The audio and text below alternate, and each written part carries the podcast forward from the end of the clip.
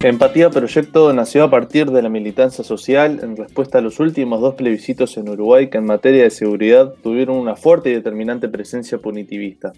Sus acciones están desarrolladas con el fin de visualizar la problemática del sistema carcelario a partir de un abordaje integral y participativo de las y los individuos para la construcción de espacios, de espacios de intercambio colectivo, manteniendo una perspectiva firme en la protección y garantía de los derechos humanos. Para conocer sobre el proyecto es que estamos en contacto ahora con su coordinador, Rodrigo Aizager. Muy buenos días, Censo Dinolfi y Agustina Huertas te saludan desde la isla desierta. ¿Cómo estás, Rodrigo? ¿Cómo andan ustedes? Muchas gracias por la invitación y por el espacio. Bueno, muchísimas gracias a ti por, por estar aquí con, con nosotros y nosotras en, en, esta mañana en Radio Bárbara. Bueno, Rodrigo, ¿cómo y con qué propósito nace este proyecto?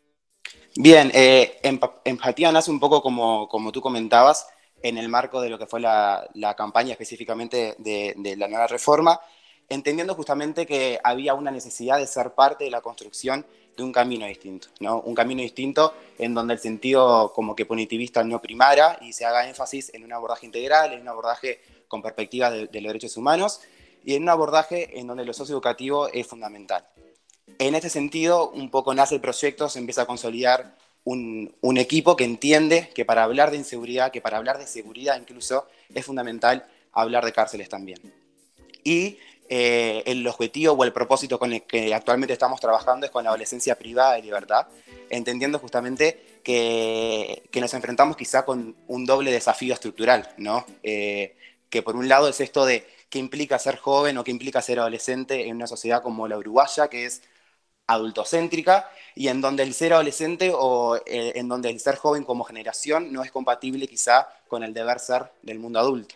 Y eso ya, ya implica de por sí un desafío en donde el ser adolescente tiene una carga bien negativa eh, en la sociedad y que está muy vinculado con la inseguridad, con las drogas, y esto se puede ver tanto en las conversaciones cotidianas con vecinos y vecinas, como en materia legal, con los plebiscitos y con la LUC eh, en este momento que, por ejemplo, hay un aumento y un endurecimiento de penas para las adolescencias.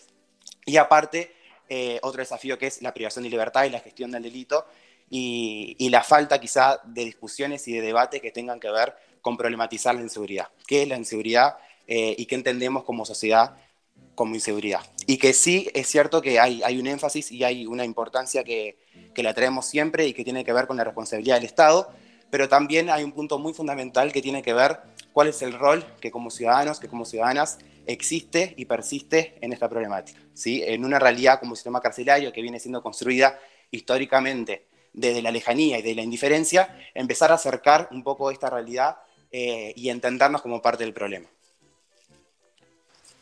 Una de las bases del proyecto entonces es, eh, plantear ustedes, repensar y reconfigurar el sistema carcelario. ¿Qué cambios implicaría esto? En esto de ir a repensar el sistema carcelario, como yo les comentaba, existe una, una cara eh, que es fundamental o un frente que es fundamental y es entendernos como sociedad como parte del problema. ¿sí? Eh, históricamente, justamente, la cárcel es un lugar hostil, es un lugar violento y que continuamente viene rompiendo récord en cuanto a la población carcelaria, en cuanto al hacinamiento. Y, y esto tiene que ver un poco también eh, en, la indignación selectiva que existe en la sociedad, ¿no? Eh, en, los delitos que nos indignan, en, los delitos que no, en qué entendemos por inseguridad y en entender justamente que la cárcel es una institución más. Y creo que esto es fundamental también para darnos estos debates. La cárcel como institución, como institución más, eh, es una institución que lo que demuestra también es la ausencia o la ineficiencia o la tardanza de instituciones previas, ¿sí? Hace un rato ustedes estaban hablando, por ejemplo, de, los datos que dio el INE respecto al aumento de la pobreza, de los 100.000 nuevos pobres. Y en, este, en estas estadísticas también hay algo que, para mí es fundamental y que para el colectivo es fundamental, que tiene que ver con la implicancia del aumento de la pobreza en los, en los grupos de personas. Y por ejemplo, eh, el aumento de esta pobreza, el 21,3% corresponde a menores de 6 años, el 20,6% corresponde a personas de 6 a 12 años, y el 18,9% corresponde a adolescentes de 13 a 17 años. Entonces, estamos hablando que existe una inseguridad que viene desde la cuna y que tiene que ver justamente con personas que ya conocen la desigualdad y la violencia desde que nacen. Y eso también es inseguridad. Entonces creo que, que cuando no se problematiza qué es la inseguridad o qué entendemos como inseguridad, existen y persisten estos discursos que construyen realidades y que son parte también de la realidad carcelaria que históricamente viene siendo un, lugar, un sistema sumamente crítico. Entonces, para provocar un cambio hay que exigir más política pública, más política eh, específicamente para, para las cárceles, pero también hay que exigir darnos discusiones serias como sociedad e intentar repensar también el lugar que tenemos en este sistema. Como comentabas, ustedes surgen a raíz de las campañas de, del no a la baja y, del no a la reforma de, hace un par de años. Este, ¿Cómo ven entonces las políticas penitenciarias en este periodo con Jorge Larrañaga al frente del Ministerio del Interior? Bueno, eh, un poco en realidad lo, que percibimos eh, es que, por ejemplo, con el último plebiscito, que, era esto del sí a la reforma, que se planteaba un aumento y un endurecimiento de penas, y que no salió, que, por poca diferencia, que eso puede ser como que cuestionable igual, pero no salió y eso es importante reafirmarlo. Lo que vemos igual es que con la LUC hay una implicancia y hay un contenido eh, implícito que tiene que ver con lo que se proponía en la reforma, ¿no? Por ejemplo, el aumento y el, endurecimiento de penas y lo que sigue primando en la política penitenciaria, eh, que yo no sé si es tanto quizá con, eh, con un partido político, creo que trasciende a los partidos políticos, que tiene que ver justamente con, con el sentido más, punitivista, ¿no? con, con el ser punitivista en cuanto a la gestión del delito. Sí es cierto quizá que, lo que no se entiende todavía o lo que no se habla, lo que no se, cuestiona es esto de que la sociedad ya, ya, votó y ya, ya se expresó en cuanto a, las políticas nuevas que hay para la, para la gestión del delito, ¿no? y que aún así aparecen en la LUC eh, y tienen implicancias fuertes, tienen implicancias que se, que se, están viendo ya las consecuencias y demás. Sí vemos como positivo quizá esto del, plan dignidad, que, que, se, que se ponga en agenda al, sistema carcelario siempre es una buena señal y eso hay que destacarlo. Es importante que se empiece a hablar más de las cárceles y que se empiece a entender justamente lo que yo les comentaba, que hablar de seguridad, que hablar de inseguridad tiene que significar hablar de qué pasa en las cárceles, ¿sí? Pero aún así creo que hay debates y hay discusiones que siguen pendientes y que no se entiende que la gestión del delito, que la gestión de, las políticas eh, para las cárceles tiene que tener un énfasis integral, que no se... Eh, que no se enfoque específicamente en el durante, que tiene que ver con un proceso previo, con un proceso eh, en el egreso también, y es un abordaje integral que no se tiene aún. Porque además se ha hablado de, aumentar eh, cupos y crear nuevas cárceles. Eso no acompañaría lo que, lo que tú planteas. Sí, a ver, eh, pero creo que también hay un sentido como que común en cuanto al Estado que tiene que primar, y es que las cárceles no le favorecen a nadie. O sea, es un gasto inmenso para, para el Estado, para el gobierno, es endeudarse más en un sistema que no demuestra resultados. Más cárceles no es sinónimo de más seguridad. Y eso tiene que entenderse y los datos los, los han mostrado en Uruguay y en la región. A más encierro no hay más seguridad, a más cárceles no hay más seguridad. Y lo único que implica el construir más cárceles es justamente eh, endeudarnos más, apostar plata y, millones de, pesos y de dólares en un sistema que no muestra resultados. Sí, mismo el ministro de la Larrañaga ha insistido ¿no? en que durante su gestión hay muchos más presos que en anteriores administraciones. Este, ¿Cómo ven eh, ese mensaje que, da para afuera eh, el, ministro del Interior?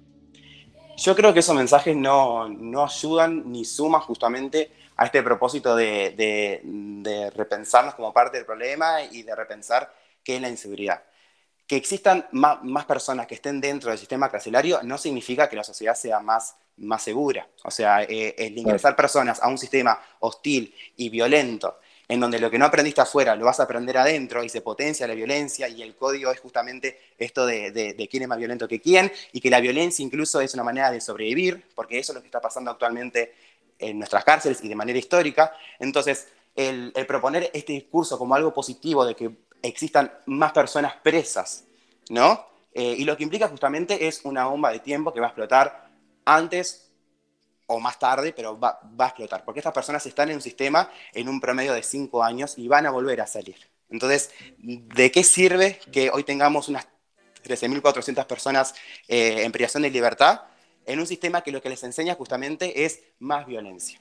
Porque lo que pasa en las cárceles va a pasar en las calles también. Y eso es importante que, que lo entendamos. No es positivo que existan más personas que estén privadas eh, de, su libertad en un sistema que no ofrece herramientas, que no ofrece recursos y que lo único que hace, como yo le decía, es potenciar la violencia eh, y, perpetuar el estigma para, para, para, ciertas personas, ¿verdad? Y las características que son generales en esta población son las mismas de siempre. Son jóvenes, son, son varones y son pobres y cada vez más analfabetos. Entonces, hay una alerta, hay una alarma social que tiene que despertarse y que tiene que dar cuenta justamente que el problema viene de raíz, que no es cuando se comete el delito, que el delito muchas veces es una gota que derrama el vaso, ¿verdad? Que previo a eso hay un mundo, hay un contexto, hay realidades crudas y duras que conocen desde la cuna la inseguridad, que conocen desde la cuna la desigualdad que conocen desde la cuna la violencia.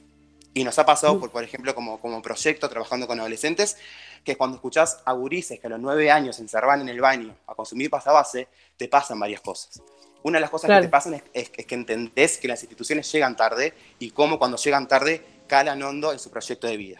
Y otra cosa que te pasa es que no podemos caer en el simplismo de las conductas delictivas. No tiene que ver eh, con, solo eh, el acto delictivo. Tiene que ver con un trasfondo que es mucho más profundo y que es importante y urgente que nos ocupemos y que nos preocupemos también. Sí, tiene que ver con un contexto de, del cual vienen y esto que nombrabas recién, el consumo de drogas está presente muchas veces en, en familias desde, desde, el nacimiento de los, niños y niñas. Es un problema transversal el consumo de drogas también. Sí, ni que hablar. A ver, en, la, población adulta, 8 de cada 10 personas tienen un uso problemático de drogas. Y eso es una señal, ¿no? De que el mundo de las drogas tiene una vinculación más que directa con la cultura del delito. Y, en las adolescencias específicamente esto pasa también. Eh, y es raro porque lamentablemente es raro encontrarse con un gurí que esté privado de su libertad y que no te cuente que tiene un consumo de pasta base o de cocaína o de lo que sea. Entonces hay una vinculación que es directa, que está presente, como vos decías, desde la niñez y desde la adolescencia. Entonces cuando vos escuchás justamente, como yo les comentaba, que a los nueve años, en vez de estar jugando en el recreo, o siendo niño, siendo niña, estás encerrado en el baño consumiendo pasta base, y las esperanzas son pocas son pocas porque lo que te muestra justamente es que las instituciones que tenían que haber estado y, haber sido eficientes y el Estado que, tuvo que haber estado como que presente, con, con, recursos, con posibilidades, con realidades y demás, no estuvo. Entonces, el CIAR a la cárcel justamente es una gota que derrama el vaso y que es crucial justamente y sobre todo en, en las adolescencias, ¿no? Que esto es algo que no se habla mucho también y que hay que ser como, como que capaces de ir ir a visibilizarlo e ir a hablarlo más. Los adolescentes es, una población súper invisibilizada dentro del sistema carcelario y es, una población que es crucial que miremos hacia ahí. Porque es una etapa dura del ser humano que, todos y todas le hacemos como que pasado o, estamos en eso, en donde los sentimientos y, los pensamientos están a flor de piel, en donde uno tiene esa necesidad como que biológica y social de ser parte de un grupo de personas y de construir tu identidad. Entonces, en esta construcción de la identidad, en un sistema que es violento, que es hostil, eh, como lo es el sistema carcelario, y lo que va a implicar justamente es, que a futuro te queden dos opciones, o volver a la cárcel de adultos o que te encuentren muerto. Porque la cultura del delito no tiene que ver con trabajar solo en el durante, con políticas penitenciarias, tiene que ver con un abordaje integral que esté eh, en, las realidades previas y en el egreso también. Y eso es algo que no, que no, se entiende justamente y que lo que provoca es esto, ¿no? Récord histórico eh, en, personas privadas de libertad, eh, y, que se, y que se esparce este discurso de que eso es algo positivo cuando realmente no lo es. Mm. Rodrigo, tú mencionabas el plan de dignidad carcelaria, algo que, que, celebraste, ¿no? Ya todo el presupuesto nacional, quinquenal, perdón. Este, ¿qué, movimientos presupuestarios han observado en la política carcelaria en relación al, periodo anterior?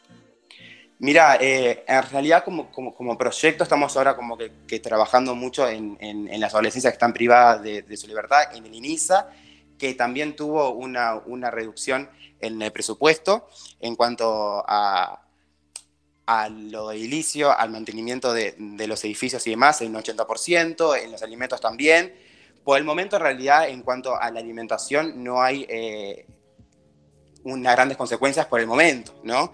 En cuanto al mantenimiento más edilicio, sí, sí se puede ver que hay como un retraso en, en, estas cuestiones. Cuando uno va, por ejemplo, a la colonia Berro, se encuentra con edificios que lo que te dan es miedo, ¿no? Eh, y, que, y que hay algo muy, muy importante para mí que, que, está bueno que lo entendamos y que lo decía la coordinadora de, de Nada que es la sombra en una entrevista, que es que aunque vos pintes las rejas de colores, siguen siendo rejas, ¿no? Entonces, creo que, que, la perspectiva de, de, lo visual y de lo edilicio en esta realidad es y lo que constituye justamente es que se entienda que los centros de INISA que no deberían ser cárceles y lo que terminan siendo son cárceles. Y lo que hace la INISA justamente es copiar lo peor del sistema adulto eh, en cuestión de cárcel y eso no ayuda en nada.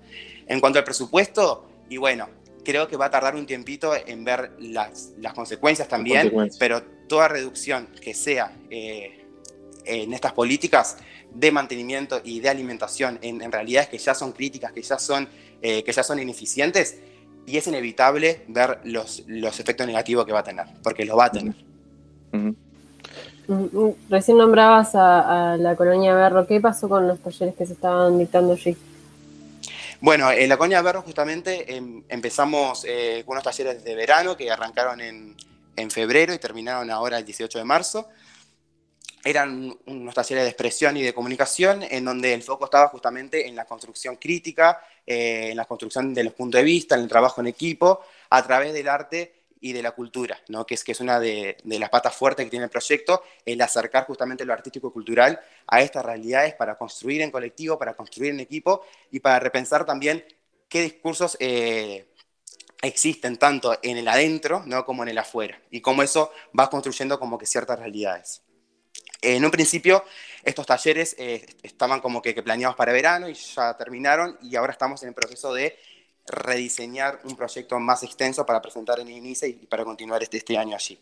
Lo que es real justamente es que la pandemia ha interpelado a, todo el mundo, a todo el país, a todas las sociedades, pero sí en estos contextos de encierro y en estos contextos eh, tan, tan complejos tiene implicancias mucho más duras quizá, ¿no? En, cuanto, por ejemplo, a la frecuencia de las visitas, eh, y así con un montón de cuestiones que ha limitado y que ha trancado quizá un montón las propuestas más socioeducativas, por ejemplo, con, con talleres y con los cuidados y con los protocolos.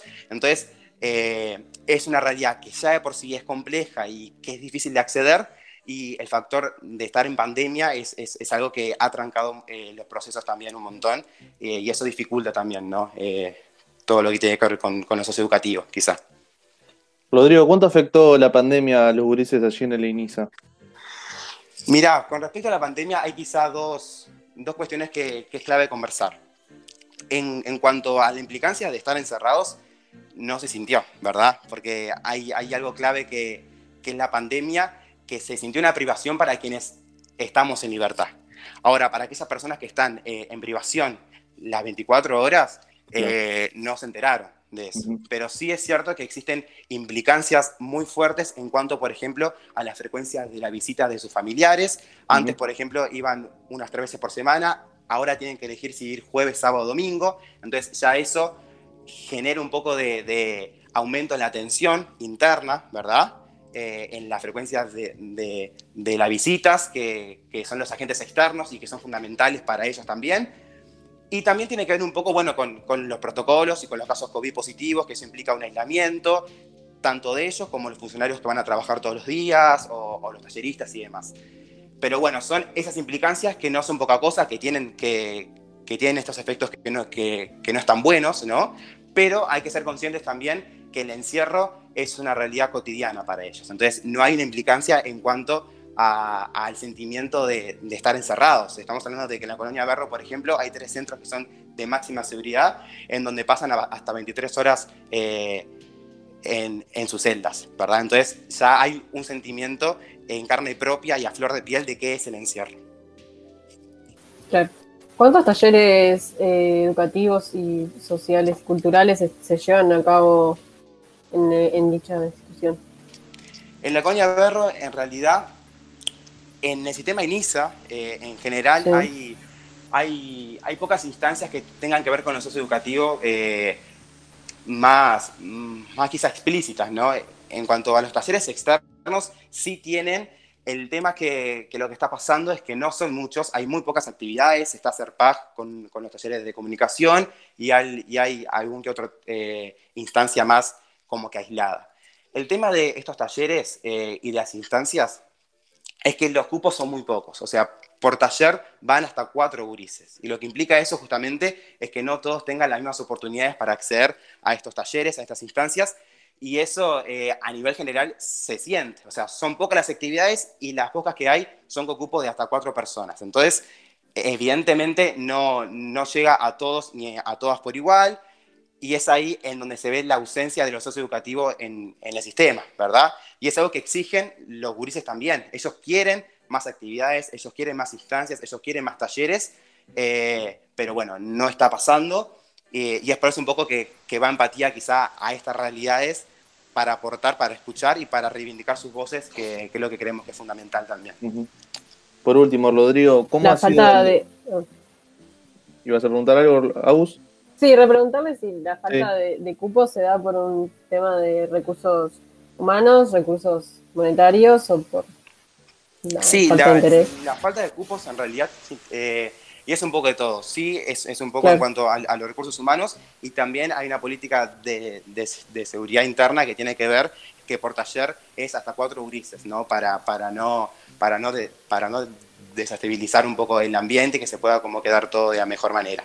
Es la política que hay eh, interna eh, en cuanto a la seguridad, pero sí es cierto que la falta de talleres o, o de instancias no hay justamente, bueno, por esto, ¿no? Porque no hay recursos humanos y no hay eh, económicos tampoco para que apoyen y, y sustenten estos espacios. Empatía, por ejemplo, es, es un proyecto autogestionado y autofinanciado y lo que hicimos en estos talleres fue de manera como que voluntaria, entendiendo que hacemos una autocrítica ¿no? al voluntariado. Enten- eh, y eso quizá tiene que ver un poco más con la postura como que política que tiene el proyecto, de entender que el ser voluntario eh, en cuanto a política pública no tiene sentido, que eso tiene que ser entendido como un trabajo también, que, que otorgue responsabilidades y que otorgue unas obligaciones también, ¿no? Porque sostener estas realidades bajo estas políticas públicas para mejorar el sistema no puede ser sostenido por el voluntariado, porque uno como voluntario hoy puede, pero quizá mañana no, hay otras responsabilidades que son varias, que son legítimas también. Esa es una lucha interna también por parte de todos los colectivos sociales que, que está muy presente, ¿no? Esto de entender que, que el trabajo que se hace en, en- en realidades duras tiene que, que ser un trabajo al fin y al cabo, ¿no? Porque exige eso, porque el cansancio es real y porque el trabajo para hacerlo serio tiene que tener esto que yo les comentaba, responsabilidades por un lado y obligaciones por el otro. Rodrigo Isader, coordinador de Empatía Proyecto, muchísimas gracias por este contacto en la Isla Desierta. Muchas gracias a ustedes y un abrazo ahí a todo el equipo de, de Radio Barber. Vamos arriba.